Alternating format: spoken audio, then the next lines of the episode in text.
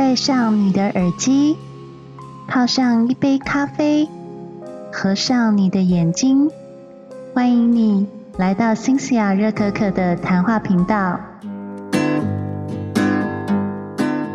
晚安，各位听众，大家好，欢迎回到新西亚热可可的谈话频道。大家想不想我呢？我已经两周没有录音了。自己都觉得自己好废哦。其实我大概八月初的时候跑去横村了一趟，这是非常临时的决定，因为我八月八号生日嘛。那我其实就想说替自己规划一个一个人的旅行，可是比较遗憾的是，因为我又不会游泳，然后我也不会骑机车。其实我大概是在大学时代的时候有骑了四年机车，因为我大学时代是在嘉义念书，那哪个学校大家就不用猜啦，就是那个学校。可是回到台北之后，交通都一直很方便啦，就是出门都是搭捷运嘛。呃，我这趟去横村的时候，其实最烦恼的是我到底要不要租机车来骑，因为我将近十七年没有碰机车了，所以呢，我就决定好研究一下垦丁的公车路线，所以我这一趟全程全部都用公车。那当然中间我有借助像是 KKday 啊，还有客路这些平台。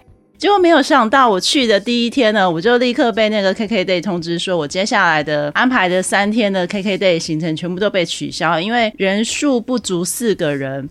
我这才发现，其实台湾人真的很在乎鬼月出游这件事情，哎，因为我个人是完全不在乎啦。我要来聊一下我这次横村遇到什么事情。其实我这次横村就是因为都是安排公车嘛，然后我也很担心说公车会误点。所以我每天大概就是排两个行程，一个行程是早上，一个行程是晚上。然后我第一天就是已经有现在台北订一家超级有名的餐厅，叫波波厨房。它其实就在非常有名景点海角七号的对面。然后我觉得这家餐厅非常好吃，而且它里面布置相当的优雅，很有老房子的那一种复古的感觉。然后餐点也非常好吃。后来第二天、第三天、第四天，我就陆续有去像是南湾啊。后壁湖啊，等等地方，然后看了很漂亮的新沙湾。我其实之前都没有去过新沙湾，不过这一次去看真是百闻不如一见。真的海水非常漂亮，沙子也非常特别，是那种珊瑚海生物变成的沙子。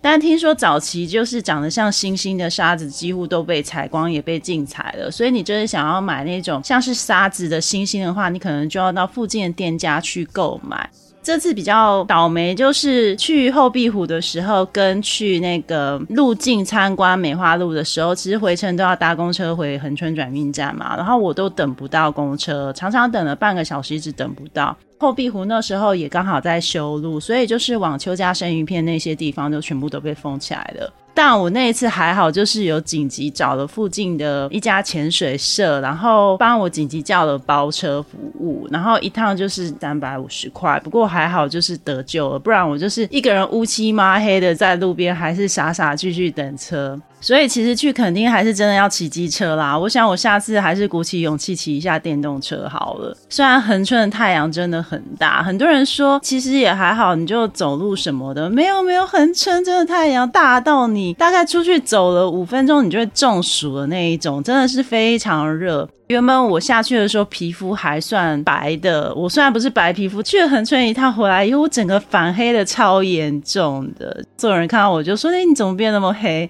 害我真的是很欲哭无泪，所以我就不知道有什么样的方法可以让自己变白啦。再来，我觉得这次横春很有趣的就是，呃，有一天就是骑脚踏车在路上，然后就有一个女生搭讪我，结果没有想到我们志趣非常相同。我就直接约他晚上喝酒，我们就去横村一个非常有名地方叫纽扣工厂，然后那里就是晚上会有很多不同的酒吧聚集在那个地方，然后里面真的非常好拍。如果你是王美，你一定要去拍拍看。酒好不好喝，我觉得见仁见智啦。那次晚上就是在那边听原住民唱歌，然后两个人就是相谈甚欢，非常好聊。然后对方是一个很酷的女生，她就是待在横村打算待一个月，然后她要去申请一个叫文学奖的东西，在这里也是祝她顺利啦。虽然我知道就是这个旅程过后，大家联络的次数可能就会变得比较少一点，但我希望未来还是能够再次相遇，然后也希望她在横村的生活能够过得非常开心愉快。我这次对恒春印象大好哎！我发现有很多台北人或是北部的人就觉得恒春的生活步调非常慢，也非常舒服。然后，所以那边开了很多家很文青的店，或是一些特色咖啡店，还有特色酒吧。我一直有陆续在我的 IG 上面有去更新我恒春之旅的推荐一些景点，还要推荐一些餐厅。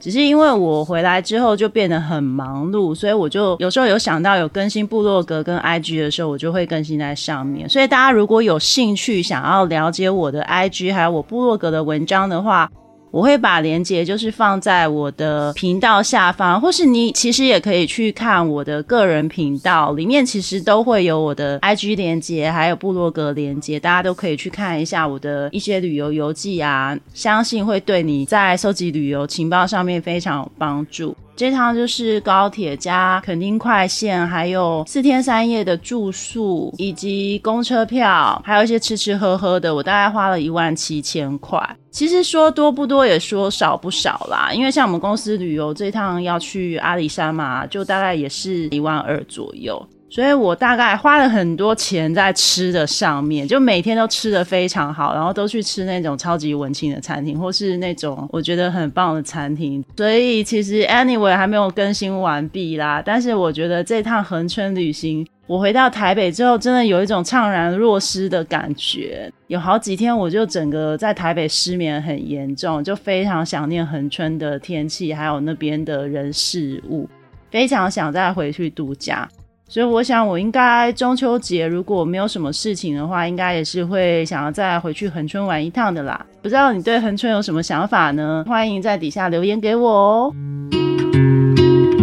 Hello，那今天回到正题啦。我今天要来讲的这本书叫做《一 percent 的选择，开始去做你真正渴望的事》，作者叫做艾丽森·路易斯，他是一名全美知名的顾问，还有讲师。做这些工作之前，他已经做了三十年的金融行业。他创立了一个叫做“七分钟”的每日规划工具，以及“七分钟的差异”。他也写了相关的书籍，而且还去各大的城市巡回演讲，并且接受企业的委托去训练数千人。呃，我发现它是一本教你如何执行七分钟微行动的工具书。它里面有提供很多表格、清单，还有一些价值观的列表，叫你去做填写，并且对于你自己自身一些习惯去做列表 SOP 的一些规划。所以它真的是一本名副其实的工具书哦。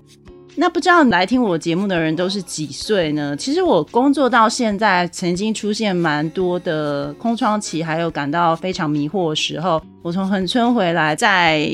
回到台北继续上班的时候，其实真的有一度忽然觉得自己很迷惘。如果你对人生的方向感到非常迷惑、不太确定，不知道你自己到底为什么而活的话，那这本书它其实是用一种简单扼要的方式来告诉你，你如何利用七分钟整理你未来的人生方向，然后来去简化、聚焦你的人生目标，让你每天只要花七分钟的时间，累积时间久，你就能够达到你的人生目标哦。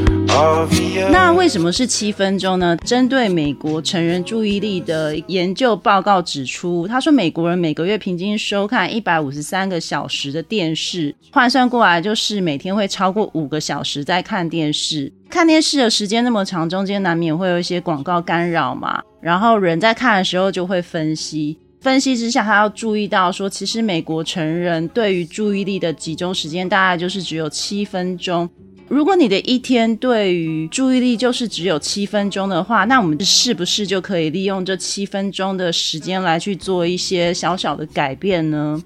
如果你要开始你的七分钟的微行动计划的话，你要先意识到自己是不是正在有意识的生活，还是只是浑浑噩噩过日子呢？他提醒你要问自己七个问题。这七个问题也刚好贯穿本书所有的重点，所以新霞在这里就替大家整理一下这七个问题哦。第一个问题是你问你自己是否清醒的活着？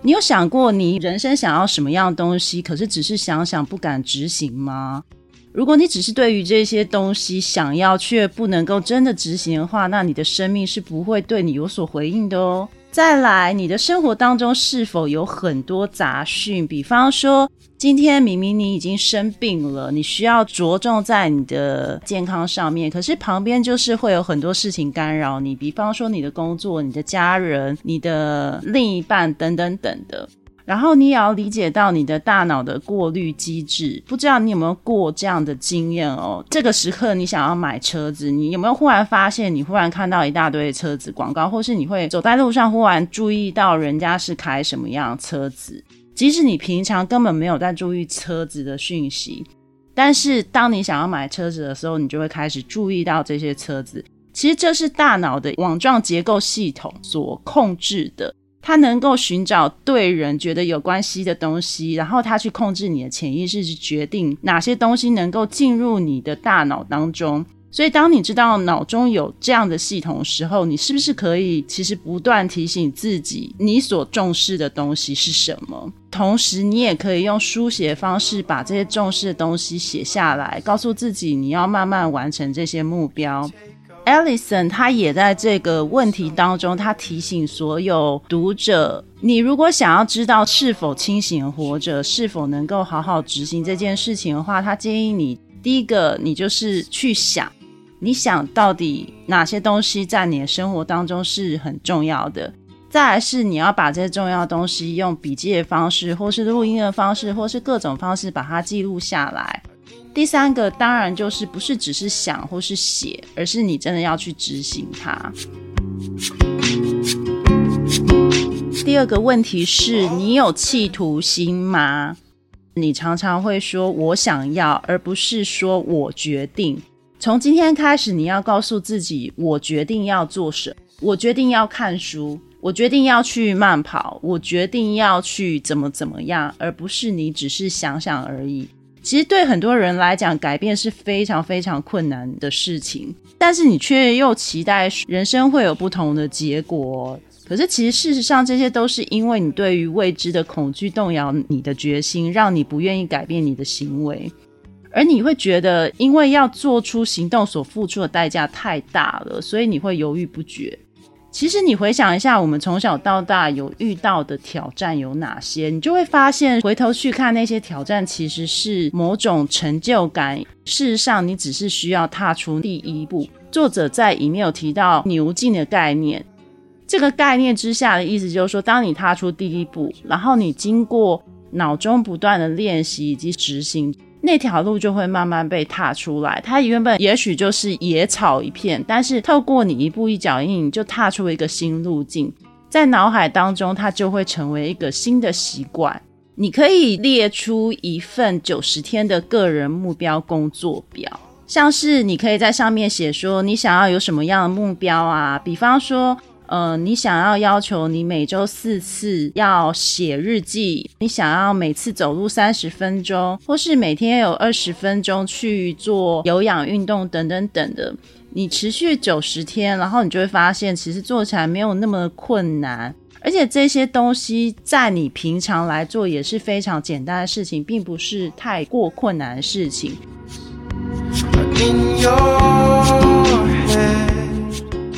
来第三个问题是你是否持续成长与学习呢？大脑在学习东西的时候，有一个有趣的理论叫做钢琴理论。那这个钢琴理论的意思就是说，如果室内有两架钢琴，你弹其中一架钢琴的 C 大键，另外一架钢琴 C 大键的琴弦也会跟着开始震动。其实大脑就是这样，当你开始学习所有资讯，神经元就会像琴键一样开始震动。接着，他会照着你的意思，让你去理解新的情境。透过一而再、再而三的重复正面习惯呢，在你的大脑中创造出更深的连接，还有通道。这时候，你所学习的新东西就会帮你把新的观念跟旧的观念串联在一起。这样，当你未来在面对新的事物的时候，你就可以用新的方法来处理新的状况。大脑毕竟记忆力有分短期记忆，还有长期记忆以及暂时性的记忆嘛，所以我们要怎么把这学习的东西归类在大脑的长期记忆里面，让它可以永久保存成一个良好习惯呢？这个就是艾丽森讲到七分钟为一个计划的重点。你可以每天早上起来，不管是几点，maybe 你是十一点要去上班好了，那你就是在十一点之前，你花个几分钟的时间去思考，你今天想要学什么，你打算安排什么时间去学这些东西，你要用什么方式学？比方说，你想要用阅读方式去学，还是你要听 podcast，或是参加活动，或是找 tutor 跟你一对一的练习？你也必须要用手写的方式，就我刚刚一直提到，就是笔记本啊这些方式。帮助你去加强你的长期记忆。第四个问题是你做任何事情都是全心投入的吗？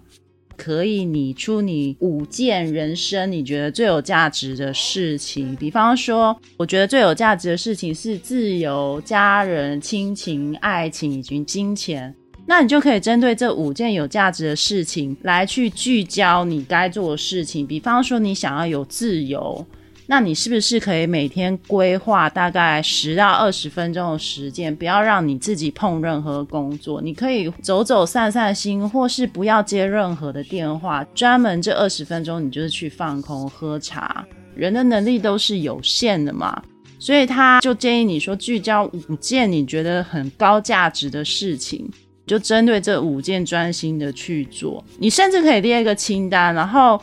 你列出有哪几个朋友是你真的很值得跟他维护人际关系，你可以去做一个排序，谁是第一名，谁是第二名，谁是第三名，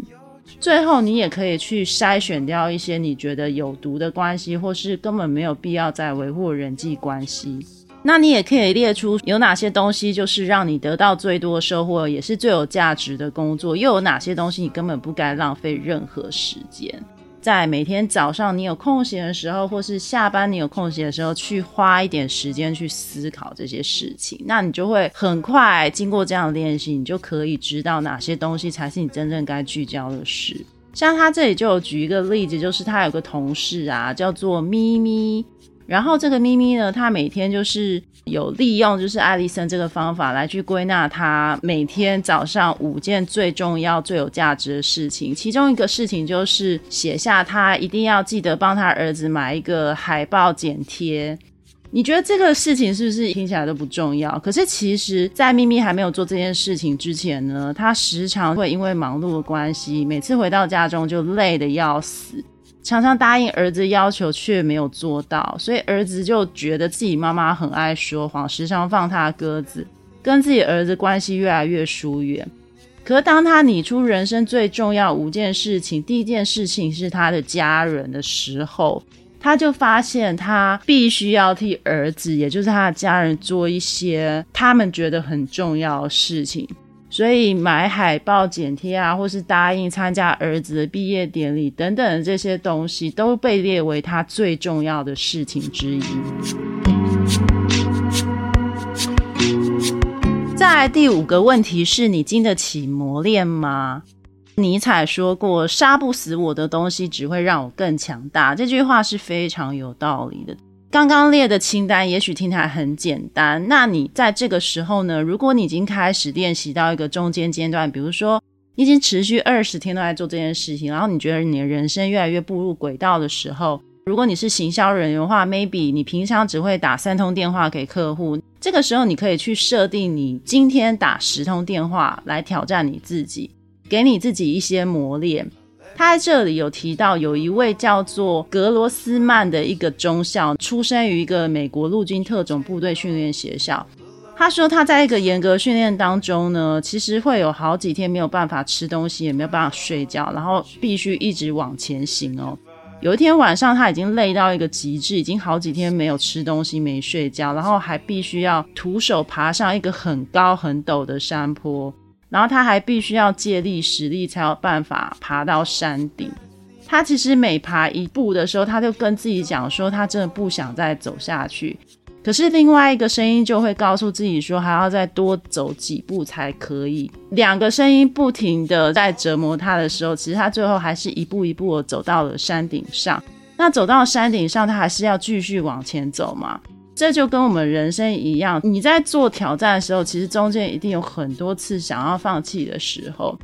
可是当你告诉你自己，我经得起磨练吗？我是不是可以有毅力持续下去的时候，其实我们就不会去放弃踏出那一步了。人生只要踏出那一步，就非常的简单。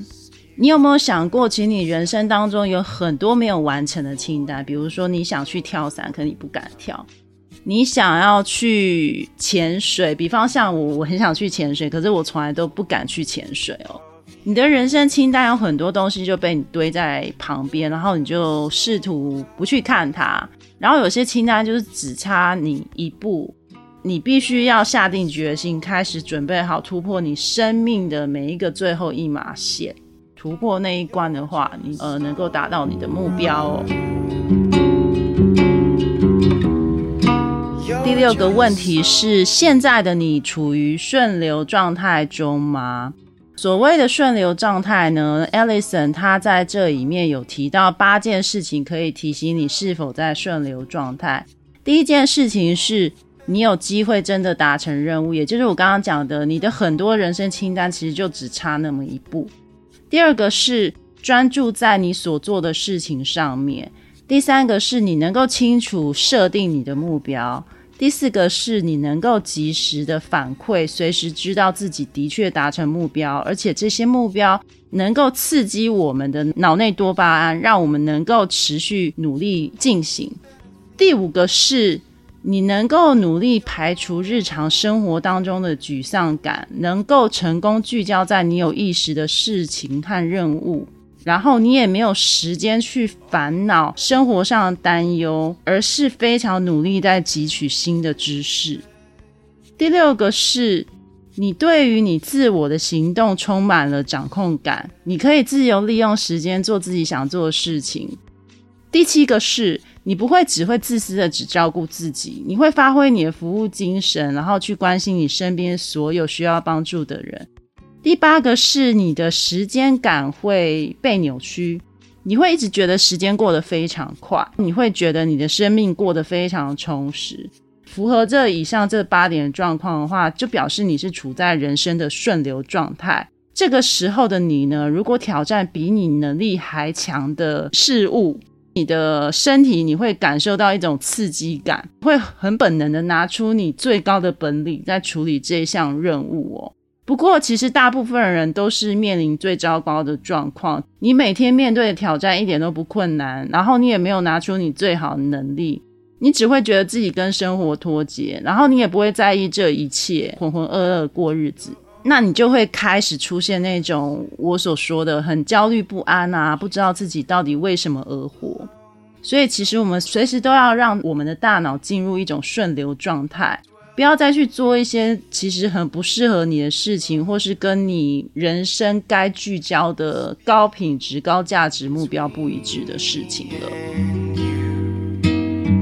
最后一点，第七点就是你有信仰吗？关于这一点呢，我是觉得可参考可不参考，因为 Alison 他本身是一个基督教徒嘛，所以他在这里面他会非常强调所谓对神的一个信仰性。那我自己去解读这个信仰这件事情，我认为不一定是宗教，其实也可以用其他方式来呈现你的信仰。你可以去愿意相信上帝，相信佛祖，相信任何你相信的宗教，也可以是你愿意相信你自己的信念，你愿意相信别人的信念。当你愿意相信自己的信念可以做不同的挑战，你也相信自己能够经历风风雨雨，相信自己能够协助旁边的人来成就你自己，或是你对旁边的人感到很有信心，你认为他可以做到他该做的目标，然后你伸出手去帮他的时候，这个时候你就发挥你自己的能力去影响他人的生活。这是一件很棒的事情，也是可以让你自己理解到你的确是有意识的在生活着。另外，本书还有提到，我们必须要让左右脑平衡。大部分百分之九十六的人呢，左脑其实是比较发达的，左脑主要是逻辑性的生活，也有具有批评能力，也可以系统性的判断。哪些事情是比较快速有效的，可以完成工作，然后也可以告诉你如何从过去的经验与框架来面临眼前的事情。不过，如果我们一直让左脑去建构我们的生活的话，你就会觉得心中老是匆匆忙忙的，人生完全没有什么生气跟趣味哦。是我们必须把脚步放慢，把人生的频道转到右脑。那右脑其实知道如何去用情感，去用听的、用看的、用闻的，去体验无感生活。偶尔练习用左手签名看看，或是左手做一些事情呢，其实可以慢慢唤醒体内跟右脑的连接。最后，本书也非常有计划性的提供一个叫做“三十一天”的行动计划。照着它里面提供的三十一天的行动计划呢，看一下它每一天的行动计划，然后来去替你现在比较混乱、不知所措的人生做一个重新规划。我觉得这本书呢，对于人生需要指导方向或是一些迷惘的人，其实是有一个比较明确，而且是照 SOP 的一个做法。其实还蛮推荐，就是需要这样帮助的人来看看，来一点一滴改善你现在比较不知所措的生活。有一些小小的东西能够累积大大的成果。那七分钟也是一样，如果你每天只花七分钟做生活上的小改变的话，那过了一段时间，其实你就会发现，其实会有大大的成果哦。